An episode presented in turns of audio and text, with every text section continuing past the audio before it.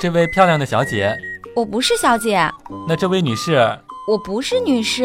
那我该称呼你什么呀？请叫我女神。好吧，那女神。哼，女神就是这么高冷。笑不笑由你。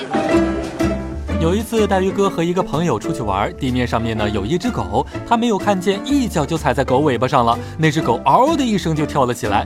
我这位朋友呢也是连忙说道：“对不起，对不起。”一下子又觉得不是很对劲儿，然后改口说道：“啊，sorry，sorry。”结果旁边的一个老大爷就说了：“嘿呦，你说啥呀？他都听不懂。他不咬你就已经代表他原谅你了。”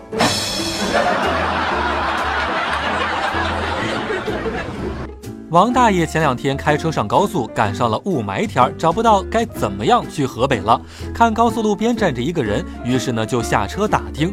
那个人告诉他应该怎么走，王大爷也就问他说：“您怎么在这里站着呢？这儿可是高速呀。”那个人点了一根烟，抽了一口，说道：“我也是下来打听道的，路是找到了，车没了。”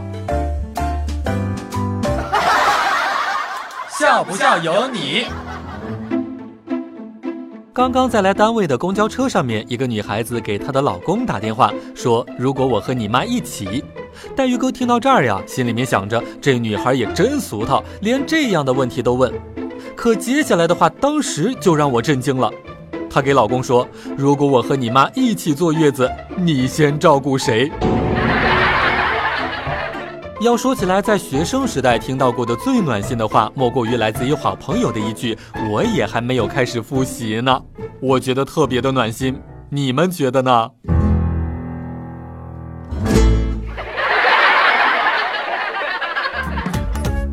每天两分钟，笑不笑由你。你要是不笑，我就不跟你玩了。